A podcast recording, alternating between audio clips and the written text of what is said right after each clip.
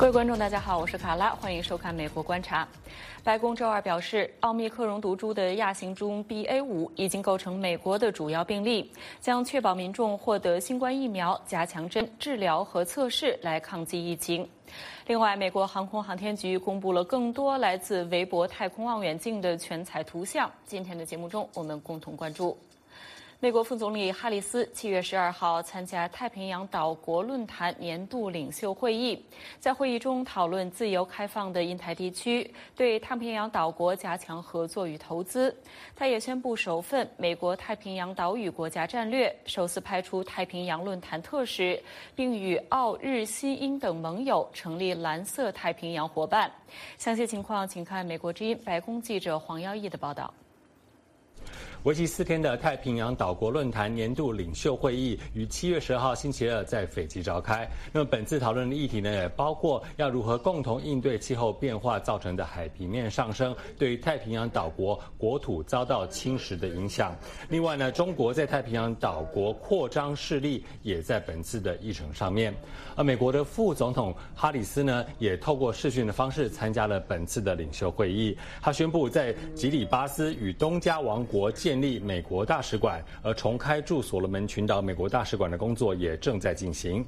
美国也首次向太平洋的岛屿的论坛派遣特使，增加美国在太平洋岛屿的外交足迹，同时引领并且公布首份美国太平洋岛屿国家战略，增加太平洋岛国在美国外交政策当中的优先地位。这份国家战略将会归在拜登哈里斯政府的美国印太战略底下，而其目标关注领域。还有原则将与太平洋岛国论坛的二零五零蓝色太平洋洲战略一致。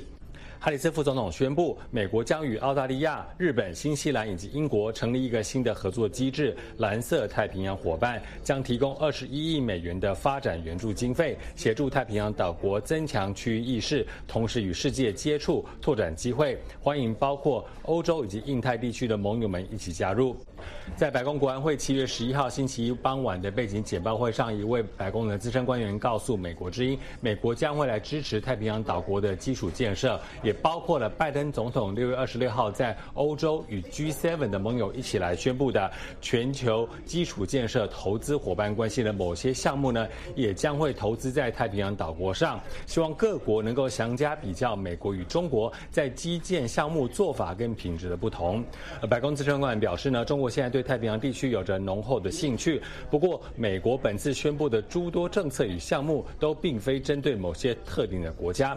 美国在世界各地都不会。要求各国要选边站，不会要求各国不与中国建立关系，而是专注于在于美国与各国的正面接触，还有美国能够提供的利益。希望各国能够看见差异性。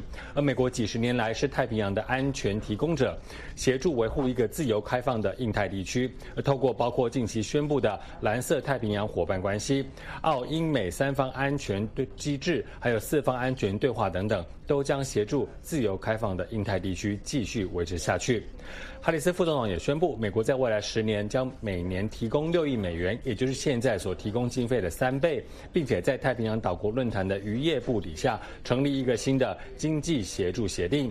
白宫表示，在过去的三十三年间，南太平洋金枪鱼条约为美国以及太平洋岛国的渔业提供政治跟经济合作的基石，并且为共同打击非法、未经通报、不受规范。之捕鱼提供平台。金枪鱼的捕捞是太平洋岛国的主要经济来源之一，而中国在该地区的渔业行为已经导致相关国家的关切。而美国著名的和平队将重返太平洋岛国，美国开发署也将扩大在太平洋岛国的合作以及援助。而基里巴斯呢，是在这个论坛年会的开始一周之前宣布退出论坛。对此呢，一位白宫资深官员在七月十一号表达关切。那基里巴斯呢，曾经是台湾的邦交国，不过呢，在二零一九年与台湾断交，并且于二零二零年的五月与中国建交。美国之音白宫记者黄毅白宫报道。美国国务卿布林肯结束了对东南亚的访问，返回华盛顿。同时，中国外长王毅开始对东盟多国进行访问。拜登政府正在采取行动，展示美国对东南亚的承诺，来对抗中国在这个地区的影响力。下面是美国之音驻国务院记者站主任张荣香从泰国曼谷发来的报道。美国国务卿布林肯日前在泰国访问期间，与泰国外交部长敦帕马维奈签署了一项扩大美泰战略联盟与伙伴关系的协议。布林肯也和泰国总理巴育战奥差举行了会晤。在这项协议之下，美国和泰国致力于强化在国防安全和情报议题上的合作，共同促进公共卫生与两国人民之间的合作，以及创新的环境和可持续解决方案，以减少温室气体排放，共同应对气候变化问题。早些时候，在曼谷，布林肯会晤了来自邻国缅甸的民主活动人士。去年二月，缅甸军方从民选政府手中夺取政权，这些人被迫逃离缅甸。布林肯为他们提供支持和鼓励。美国国务卿布林肯早些时候在曼谷的一场新闻记者会当中表示：“All the ASEAN countries need to hold the regime accountable for that, uh, to continue to demand an immediate cessation of violence, the release of political prisoners, uh, and a restoration of uh, Burma's uh, democratic path. Um, but to date, we have not seen.” positive move in that direction. We will continue to look for ways that we can, uh, and other countries can effectively put pressure on the regime uh, to move back to the, the, the democratic path. 前几届政府一样，拜登政府谨慎地关注着中国的快速增长。布林肯访问曼谷的前个星期，王毅也访问了这个东南亚王国。 美国官员说，美国是个太平洋国家，必须和亚太地区国家密切维持交往。泰国是美国在亚洲的关键安全盟友。但是，分析家班杰明·扎瓦基表示，二十五年来，泰国已经逐渐向中国靠拢。一段时间以来，美国把重心从泰国和亚太地区转向中东与反恐战争，而中国适时利用这个时机。以上是美国之音驻国务院记者站主任张荣香从泰国曼谷所发来的采访报道。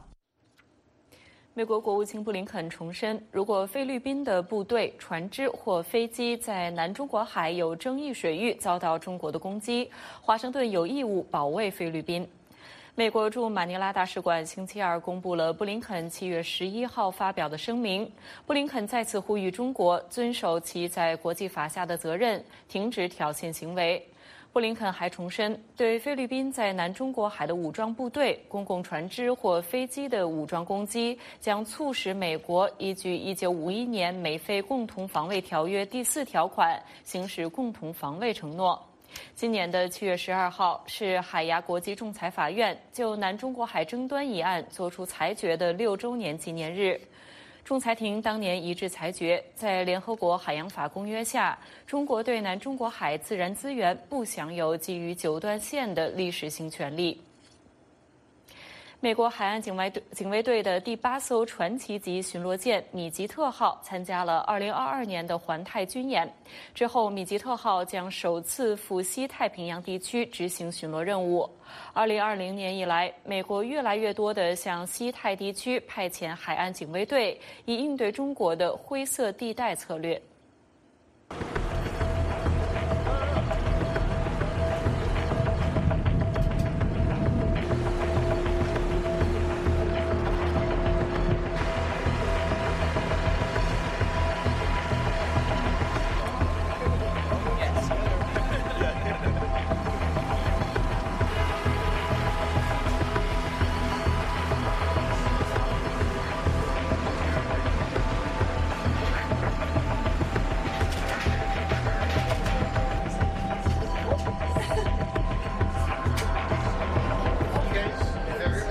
As far as enforcing the uh, international rule-based order and then protecting their sovereignty and the uh, natural resources that are currently residing in their exclusive economic zones as well.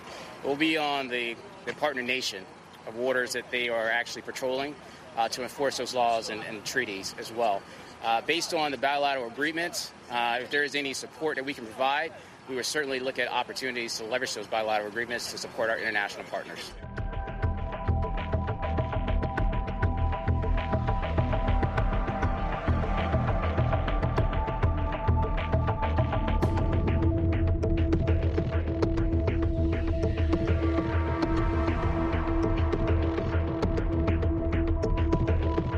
One of the things that we're going to do when we go to the Western Pacific is uh, strengthen some of the partnerships with some of our uh, Indian Ocean as well as Pacific partners as well. Uh, this year, we had the opportunity to work with the Indian Coast Guard and uh, help them with their institutional disaster response capabilities as well, which is we're going to get the opportunity to actually hone those skills and bring some of the lessons that we learned here in RIMPAC and actually apply them there as well. 美军表示，在叙利亚西北部展开的一次无人机打击行动中，美军追踪、定位并消灭了伊斯兰国恐怖组织名列头五号首领之一的马赫尔·阿加尔。美国中央司令部形容阿加尔是伊斯兰国组织叙利亚省的头目，还是伊斯兰国与其世界各地分支的一个关键联络人。美国总统拜登星期二发表声明，称赞这次袭击发出了一个强有力的讯息。日本前首相安倍晋三的葬礼星期二在东京知公园的增上寺隆重举行。日本首相岸田文雄以及政要出席了葬礼，并向安倍的遗孀昭惠表示慰问。外国代表以及普通日本民众共有约两千五百人到场，对安倍遇难表达哀悼。出席葬礼的来宾与安倍的家人亲属共同缅怀纪念安倍生前对日本做出的贡献。根据共同社的报道，在葬礼举行的前一晚，增上寺还举行了灵前守夜仪式。享年六十七岁的安倍是日本历史上担任首相时间最长的重量级政治人物。他上周五在奈良市一座车站外的街边发表助选演说时遭遇枪击身亡。安倍突遭不幸，引起了日本和国际社会的震惊。美国国家航空航天局星期二公布了一套来自詹姆斯·韦伯太空望远镜的全彩图片。星期二的图像用了几周的时间生成，使用的是来自韦伯望远镜的数据。这些图像展示了一些宇宙区域，科研人员今后将聚焦这些区域。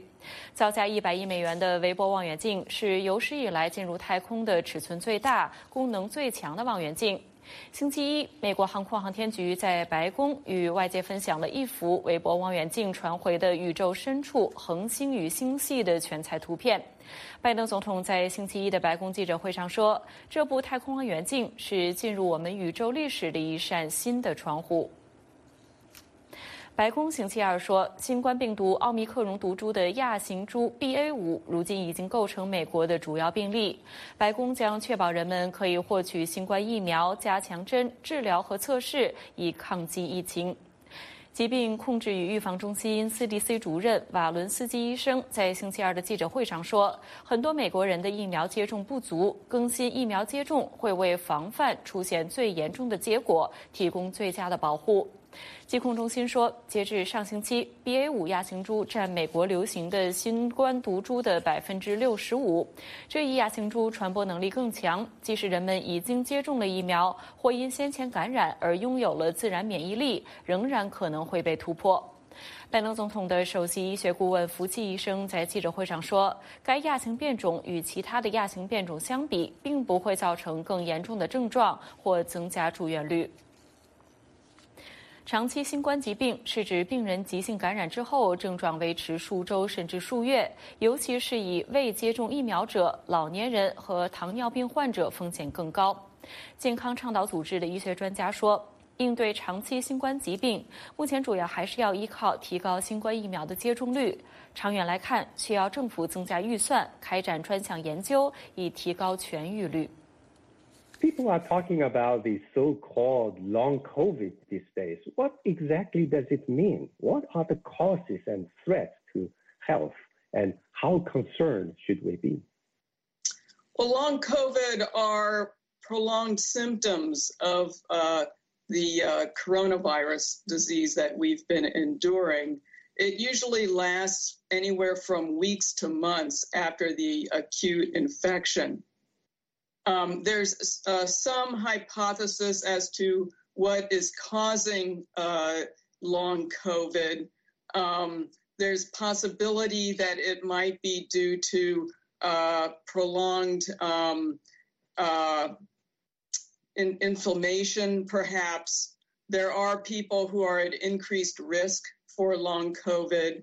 Uh, those who were not vaccinated when they got the acute infection seem to be more at risk for it. Those with increased age, those with diabetes mellitus, those who had high levels of the virus in their blood or body during the acute infection, and those who had a reactivation of the Epstein Barr virus, which is a different virus, but many people have had that infection. And if it gets reactivated, that seems to be a risk factor for long COVID as well. So there's many reasons for uh, for the development of long COVID. Mm. Uh, for the general population, like we people out in the street, you know, how concerned should we be? Well, if you've had COVID and you don't have any symptoms, you should not be concerned. If you've been fully vaccinated uh, before you had the infection, you should not be concerned. If you have not been vaccinated and if you are older and have diabetes and other risk factors, then that is a concern. So uh, you should strongly consider getting vaccinated. And I think you just mentioned that uh, those people with underlying conditions are those most likely groups to suffer from long COVID. Um, are you aware of any research in the United States or in China or anywhere else in the world to deal with this? Well, uh, the U.S. Congress uh, in 2021 appropriated $1.5 billion to the National Institutes of Health to uh, study long COVID. Uh, so they have started a program called Recover, and Recover stands for Researching COVID to Enhance Recovery. Um, so there are many centers that are starting uh, this program to uh, study long COVID. So that's in the United States. I don't know what programs there are in China. Mm. Um, let's talk about the uh, pandemic, uh, the, this COVID situation in the United States. Um, some public health and medical experts believe that the United States is now in the phase of endemic, and uh, we have a good rate of vaccinations in the population. Deaths and hospitalization numbers are dropping. People are going back to their offices. Can we say now that we are out of the woods? Well, if you are fully vaccinated and boosted, um, your risk of getting infection is lower uh, particularly if you continue to uh, use uh, measures such as wearing a face mask on public transportation or in crowded venues. Um, but we have to remember that this is a global pandemic. And so there might be higher rates of vaccination in the United States, but as long as there are many other countries where there are people who are not vaccinated or under vaccinated, then the risk for developing new variants remains. And so new variants can develop in other countries and then spread uh, to the United States or to China. Uh, uh, again, it's it's a global issue. It's not just one country. So uh, either everybody's vaccinated, or you know, we will continue to um, deal with new waves of variants, unfortunately. Um, we are aware that the White House recently issued a new warning that the United States could potentially see 100 million COVID 19 infections this fall and winter. What are your reactions and how true is this prediction? I think it's hard to predict um, these types of numbers, and um, I, I urge caution that we uh, wait and see what happens at that time. Uh, again, urging people to get vaccinated and to wear face masks uh, in uh, settings where there might be increased risk for uh, viral transmission. So I, I don't generally like to focus on numbers because numbers can often be proven wrong. So, um, so let's just leave it at that. Hmm.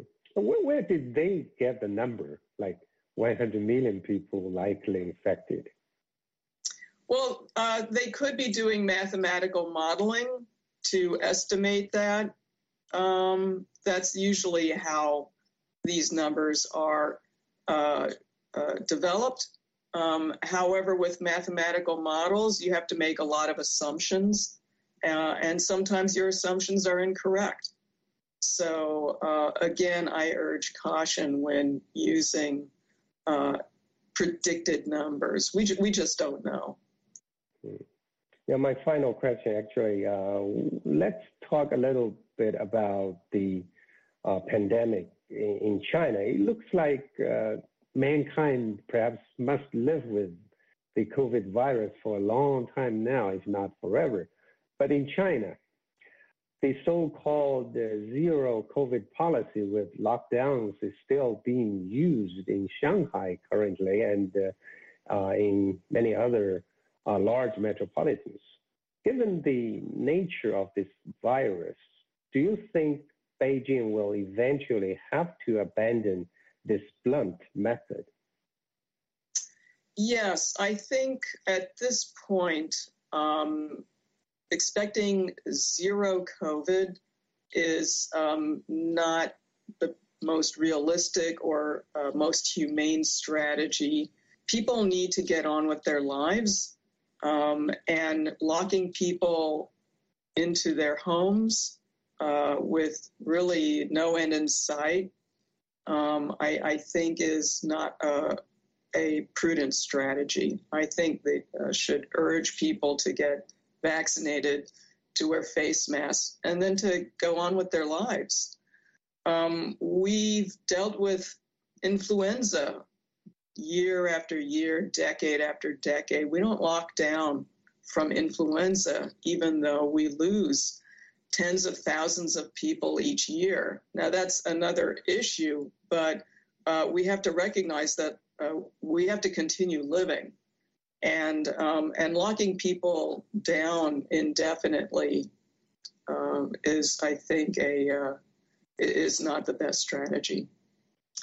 Well, I think the most important thing is, uh, you know, we are all in this together, uh, and the weakest link anywhere is going to affect everybody everywhere. So we need to vaccinate the entire world. Uh, people need to live prudently and considerate, considerately to uh, their fellow uh, citizens in their in their country or wherever they might be traveling. So we need to be kind and humane. Uh, we are all going through a tough time. This has been a very challenging several years for everybody. Many people have lost loved, loved ones uh, or have been very sick themselves. Uh, so it's it's been a tough time of it, and um, and and I think having a, a, a humane response is extremely important. Long COVID is certainly a concern. I think long term mental health is going to be a very important concern uh, that um, that governments should uh, should address as well.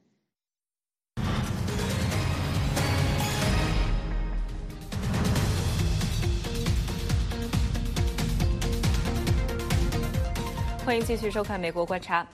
乌克兰正在遭受俄军的炮击。就在战斗激烈进行之时，两辆英国制造的装甲运兵车抵达顿巴斯前线。就在战斗进行激烈之时，两辆英国制造的装甲运兵车抵达了顿巴斯前线。一位乌克兰坦克指挥官表示，乌克兰军队需要更多的坦克、榴弹炮和大量的远程火炮。来看报道。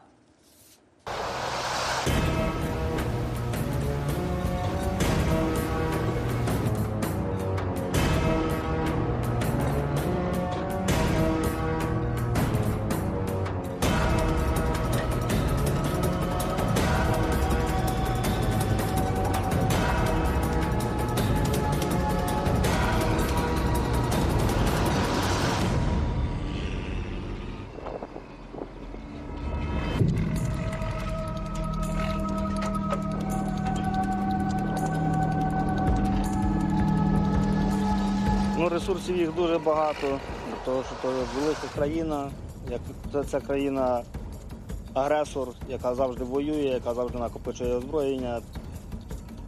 Ну, противопоставити можна багато чого, але перш за все треба нам техніка, озброєння. Ну і бойовий дух. Треба і танків, треба і гаубиць, треба і е, багато далекобійної артиле- артилерії.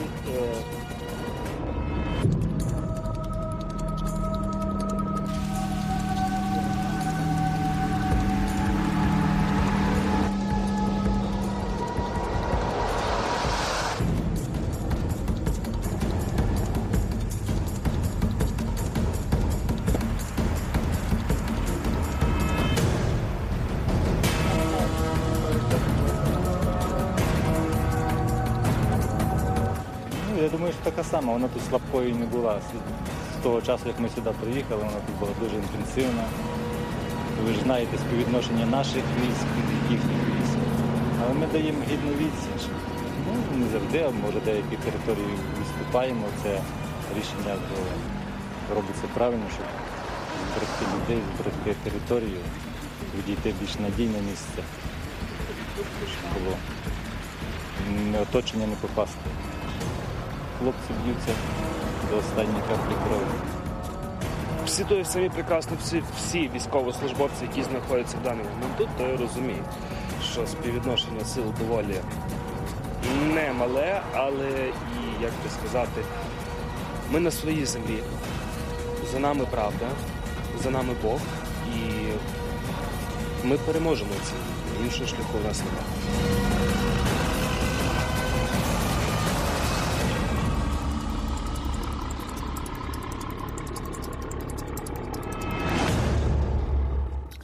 拉斯维加斯附近的一个大型水库，在长达数十年的干干库干旱中逐步干涸，水位的下降暴露出一只大铁桶，其中装有一具尸骨。这一最新近的发现引起了当地特有的一所黑帮博物馆的注意，因为这可能解开了四十多年前的一桩无头案。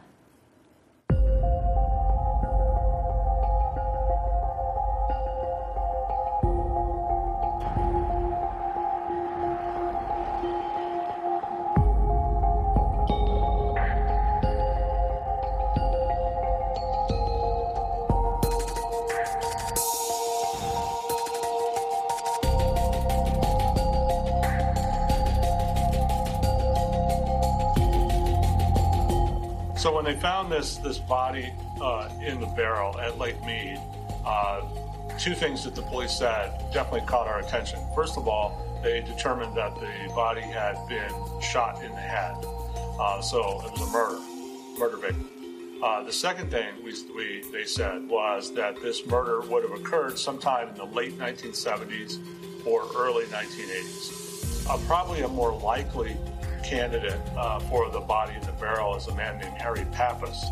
We also know Harry Pappas had his own boat at Lake Mead, and he was trying to sell it. And so, right before he disappeared, he told his wife he was going to lunch with someone who was interested in buying his boat.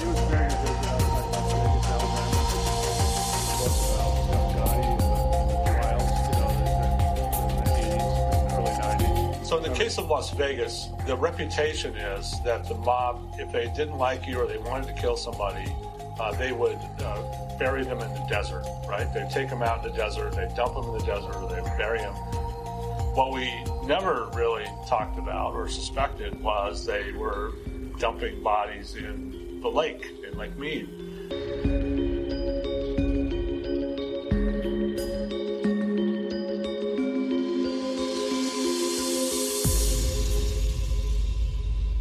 好了，以上就是今天美国观察的全部内容，感谢您的收看，我们下次再见。